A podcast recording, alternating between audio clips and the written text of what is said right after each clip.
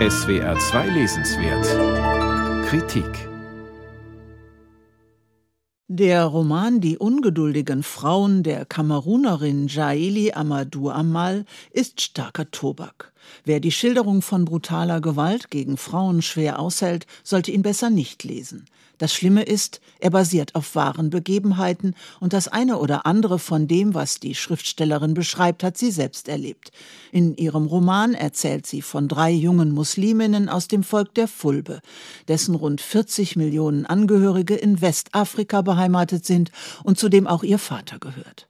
Wie die große Mehrheit der Fulbe-Frauen und einst auch die Autorin selbst werden sie zwangsverheiratet. Die große Stärke des Romans, er schildert nicht nur drei traurige persönliche Schicksale. Jaili Amadou Amal ordnet die Geschehnisse auch kulturell ein und macht die Gesellschafts- und Familienstrukturen der Fulbe sichtbar. Sie pflicht sie in die Geschichten der drei Protagonistinnen ein. Ramla Hindu und Safira erzählen voneinander unabhängig von ihren Erlebnissen.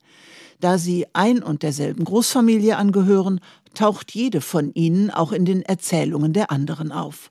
Ramla hatte zunächst gehofft, sie könne den Mann heiraten, den sie liebt, und ihr Vater hatte sie ihm auch bereits versprochen. Doch dann mischt sich ein Onkel ein, weil Entscheidungen der Großfamilie von allen Männern gemeinsam getroffen werden. Frauen werden nicht gefragt, die Betroffenen schon gar nicht. Der Onkel will die 17-Jährige an einen reichen Geschäftspartner verschachern. Der 50-Jährige sucht eine Zweitfrau, denn unter den Fulbe ist die Vielehe üblich.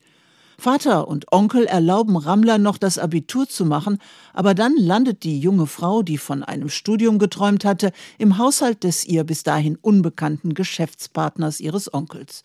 Sie muss sich nun nicht nur ihm, sondern auch dessen Erstfrau unterordnen. Safida heißt die Erstfrau, die nun über Ramlers Leben mitbestimmt. Auch der Enddreißigerin widmet die Autorin eine Geschichte. Sie erzählt darin von dem Schmerz, nach 20 Jahren nun den Mann mit einer jüngeren, dazu noch gebildeteren Frau teilen zu müssen. Hab Geduld, unterwirf dich deinem Mann und ertrage alles klaglos, denn das ist Allahs Wille. Das lernen die Fulbe-Mädchen von klein auf. Frauen, die sich auflehnen, bringen nicht nur die Männer der Familie, sondern auch die eigenen Mütter gegen sich auf. Jaili Amadou Amal deckt ein perfides System auf. Ist die Tochter ungehorsam, richtet sich der Zorn nicht nur gegen sie, sondern auch gegen die Mutter, die sie erzogen hat. So fügen sich viele Frauen, um die eigene Mutter vor Repressalien und Gewalt zu schützen. Selbst wenn der Ehemann noch so gewalttätig ist, niemand hat Mitleid, niemand hilft. Frauensolidarität sucht man dem Roman zufolge ebenfalls vergeblich. Vielmehr sorgt die Polygamie für Eifersucht und Missgunst der Frauen untereinander.